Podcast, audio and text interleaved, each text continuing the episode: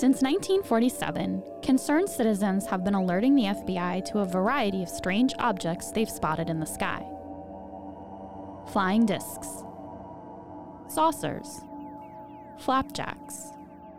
On this episode of Inside the FBI, we sat down with the FBI's historian to uncover the truth about some of our noteworthy cases involving unidentified flying objects, or UFOs.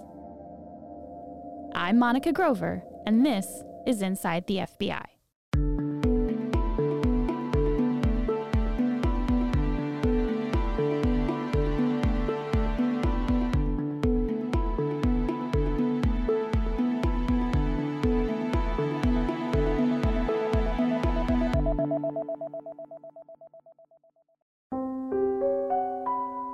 On July 8, 1947, our Dallas field office sent the following message, marked urgent, to FBI Director J. Edgar Hoover and to the head of our Cincinnati field office. Flying Disc Information concerning. Headquarters, 8th Air Force telephonically advised this office that an object purporting to be a flying disc was recovered near Roswell, New Mexico this date. The disc is hexagonal in shape and was suspended from a balloon by cable, which balloon was approximately 20 feet in diameter. Further advised that the object found resembles a high altitude weather balloon with a radar reflector, but that telephonic conversation between their office and Wright Field had not borne out this belief. Disc and balloon being transported to Wright Field by special plane for examination.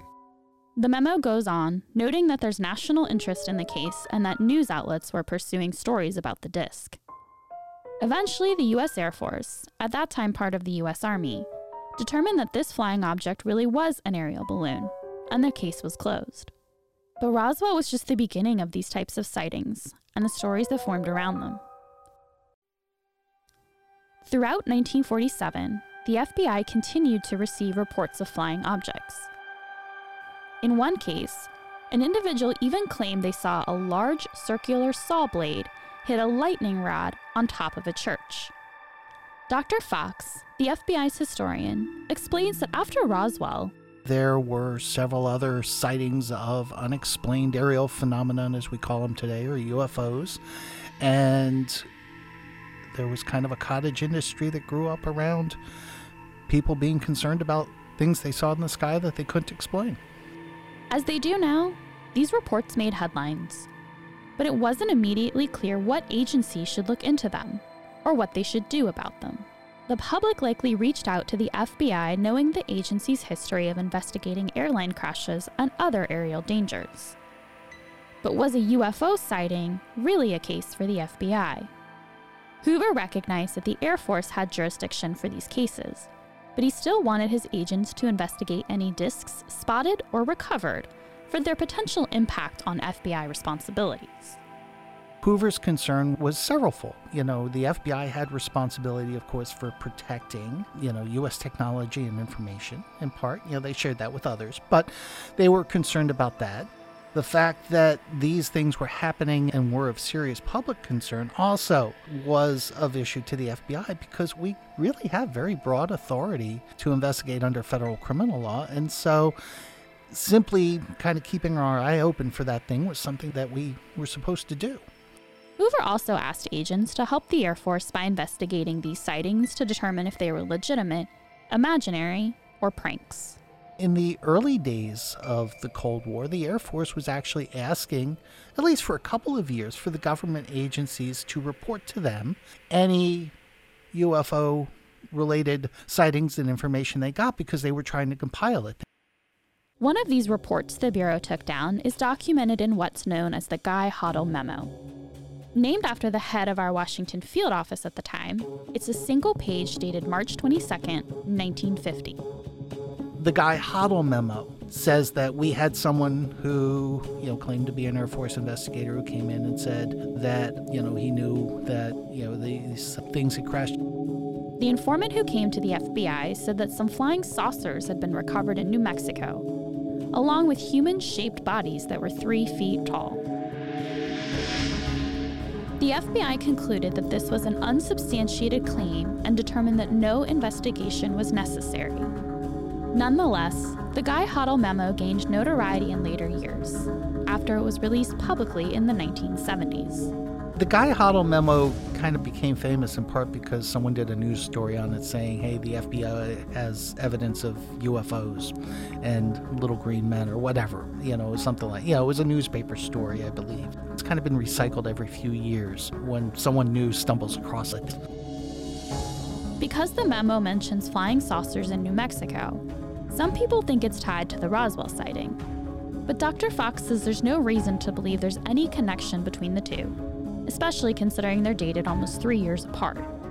What the Hottel memo simply reports is someone came in, told one of our agents this stuff. You know, we'll see what happens.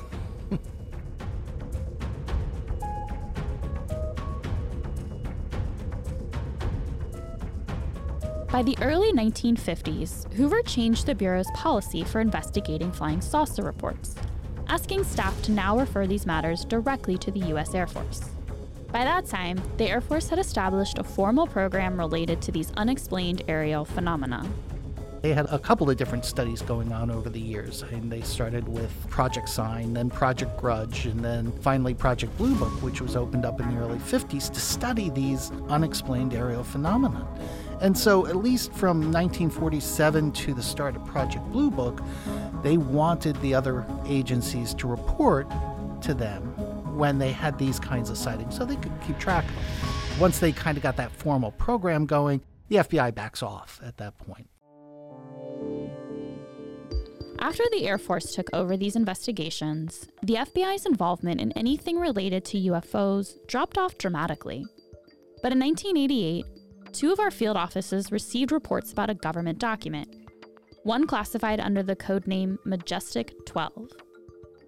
So while cases of flying saucers in the sky weren't assigned to the FBI anymore, the leak of a classified document definitely was.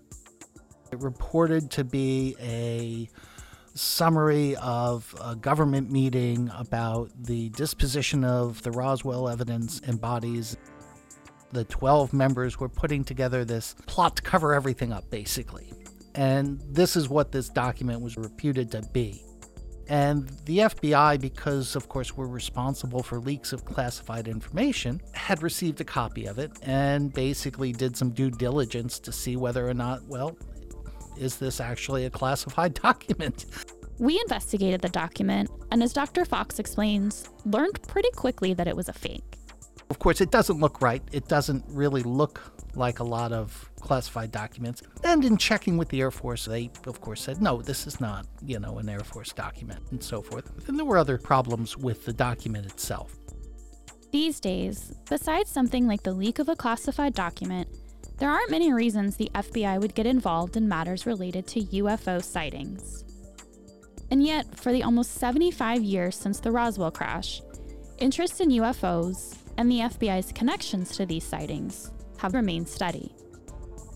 Dr. Fox explains that looking back at the 1940s and 50s, you can connect the dots between these flying saucer reports and the socio political climate.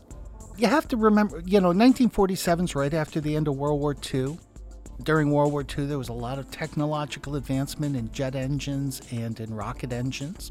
And of course, with the end of World War II, we had the start of the Cold War. And so the conflict with the Soviet Union, and people were concerned about Soviet advancements and what were they doing and so forth. But obviously, the U.S. government was certainly testing new aircraft and new you know missiles and that sort of thing. Likewise the soviet union was. And there was a real race to see among other things who could get into space first. So you know there was that whole space race and of course the emergence of science fiction as a movie theme and so forth coming out a few years later but it all ties into each other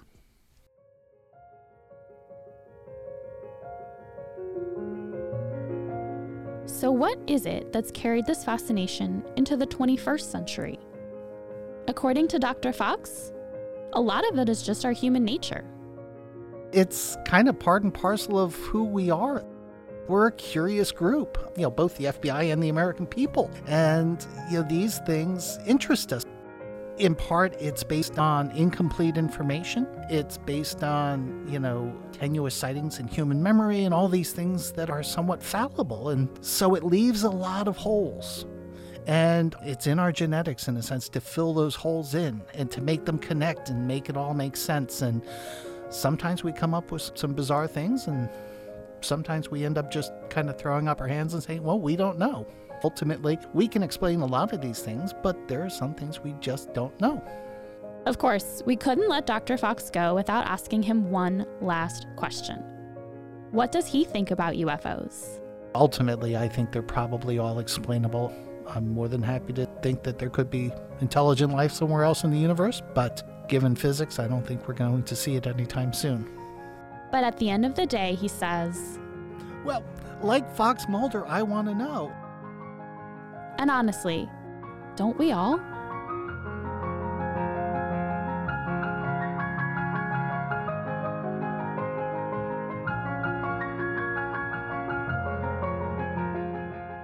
This has been another production of Inside the FBI.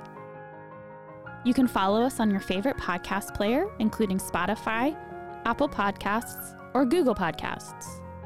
You can also subscribe to get email alerts for new episodes of our show at fbi.gov/podcasts. I'm Monica Grover from the FBI's Office of Public Affairs. Thanks again for tuning in.